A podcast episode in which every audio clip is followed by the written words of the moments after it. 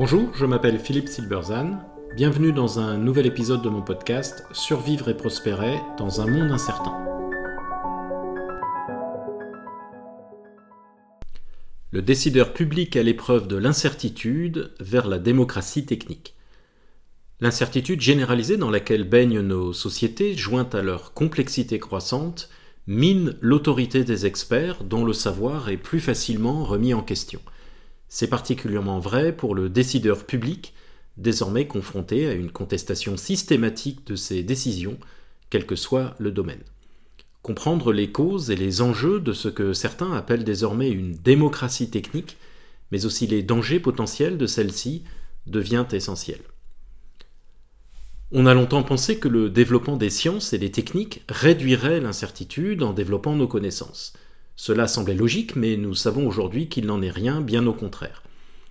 Ceci représente un défi particulier pour le décideur public. Il fut un temps, surtout en France, où celui-ci était roi. Incarnation du pouvoir positiviste rêvé par Auguste Comte, exercé par les experts issus de nos plus grandes écoles, l'État s'inscrivait dans la durée et décidait seul le lancement, par exemple, du programme nucléaire ou du TGV. Deux évolutions minent l'autorité du décideur public. D'une part, la complexité croissante des décisions. Le développement de la science et de la technologie rend de plus en plus difficile la maîtrise des sujets. Des décisions doivent être prises sur des projets dont les conséquences se feront sentir durant des dizaines d'années. Autant dire que personne ne peut les prévoir. Nombre de propositions de ces sujets sont simplement indécidables. Aucune quantité d'informations supplémentaires ne pourra résoudre le problème. Avec ces questions complexes, on touche aux limites de la logique cartésienne de décision qui suppose une information parfaite et une anticipation rationnelle possible. Il faut décider alors qu'on dispose de très peu d'informations sur les conséquences de ces décisions et que l'expertise est donc très largement insuffisante et rapidement obsolète. En étudiant cette question, les sociologues Michel Calon, Pierre Lascoum et Yannick Barthes notent trois difficultés particulières. D'abord, la liste des options n'est pas claire. On en identifie facilement certaines, mais on en ignore d'autres, plus ou moins volontairement. Il faut un travail spécifique pour en faire émerger qui pourrait être meilleur. Il s'agit là d'une démarche créative, plus proche de l'entrepreneuriat que de l'expertise dans un monde clos, stable et bien identifié. La posture est différente. Ensuite, les conditions dans lesquelles chaque option pourra fonctionner et notamment les composantes du système qui en permettront le fonctionnement, ne sont pas identifiables. Enfin, les interactions entre ces composantes ne sont pas identifiables non plus. La seconde évolution qui mine l'autorité du décideur public est le fait que les citoyens, mieux éduqués et mieux informés que les générations précédentes, disposent désormais de leur propre expertise ou contre-expertise et ne sont plus prêts à accepter le verdict de l'expert sans contestation. Or le pouvoir de celui-ci reposait sur une asymétrie entre sa connaissance et l'ignorance des autres. Il doit désormais composer avec eux. Un bon exemple est fourni par l'action déterminée des parents d'enfants atteints de myopathie qui ont forcé la recherche à s'intéresser à la maladie, jusque-là négligée, et en sont devenus des acteurs essentiels, ou encore l'émergence de Covid Tracker, une initiative de fourniture de données en temps réel par un individu sans lien avec la santé publique. Les citoyens et les salariés sur le lieu de travail ont aujourd'hui largement accès aux moyens d'information leur permettant de devenir experts. Cette expertise peut désormais se trouver partout. Cette évolution peut naturellement conduire à des dérives si l'information est erronée ou volontairement faussée, les fameuses fake news, comme on a pu le voir avec l'opposition à la vaccination contre la Covid-19. Il semble parfois que l'ignorance des uns est mise sur le même plan que l'expertise des autres. Une difficulté supplémentaire est qu'en situation d'incertitude, la distinction entre le faux et le vrai est souvent difficile à établir. Ainsi, l'hypothèse selon laquelle la Covid proviendrait d'une fuite d'un laboratoire de recherche à Wuhan a longtemps été considérée comme fantaisiste, voire complotiste, alors qu'elle est aujourd'hui tenue pour sérieuse. Cette incertitude permet donc à toute thèse, même la plus fantaisiste, d'être défendue au nom du on ne sait jamais, le développement des réseaux sociaux lui permet en outre de rapidement trouver une audience et à ses défenseurs de se retrouver.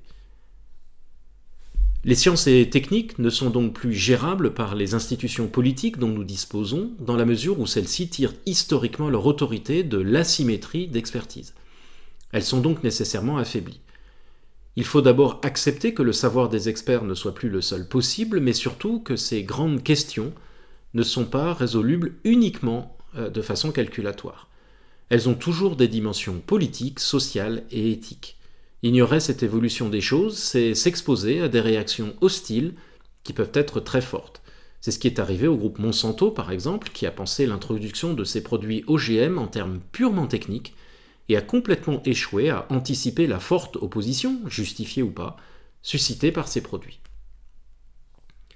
On insiste donc à la contestation de ce que les sociologues Calon, Lascoum et Barthes appellent le modèle d'Alexandre de prise de décision, celui où l'expert tire son épée et tranche le nœud gordien du problème complexe sur la base de connaissances qu'il est le seul à posséder.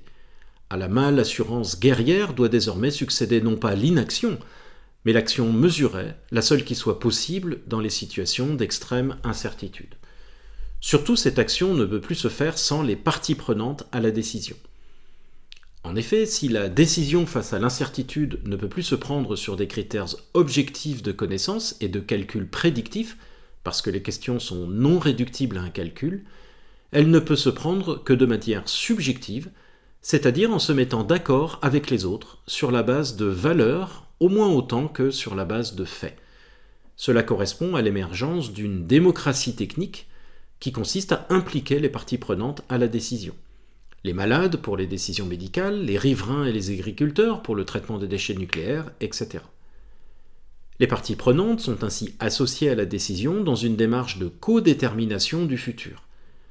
Alors cette évolution n'est pas simple, la décision prendra du temps, voire risquera d'être bloquée, et il n'est pas facile d'identifier les parties prenantes à un problème. Ainsi, qui doit décider des limitations de circulation dans Paris? Les habitants de Paris ou les franciliens, car Paris est aussi la capitale de la région Île-de-France, et beaucoup de franciliens viennent à Paris ou passent par Paris pour y travailler. Voire les Français, car Paris est aussi la capitale du pays. Mais par son processus même, la décision est plus ancrée et mieux acceptée. On sait qu'une décision est d'autant mieux acceptée qu'on a été associé à son élaboration. Elle est donc plus robuste. Pour les experts, c'est une révolution et comme toutes les révolutions, c'est un cap difficile à franchir.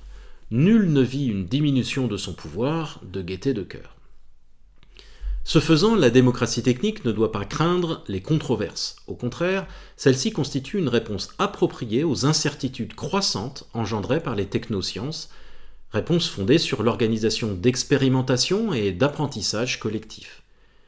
Si on ne peut pas savoir a priori, alors il faut faire. On retrouve ainsi, dans l'idée de démocratie technique, deux notions fortes de l'effectuation, la logique d'action des entrepreneurs. L'engagement des parties prenantes dans le projet pour co-créer le futur, et l'action créatrice plutôt que le calcul a priori. Une fois encore, nous pouvons apprendre beaucoup des entrepreneurs pour agir dans l'incertitude, y compris lorsqu'on est un acteur public. Merci de votre attention, vous pouvez retrouver cette chronique et bien d'autres sur mon blog www.philippe-silberzan.com. A bientôt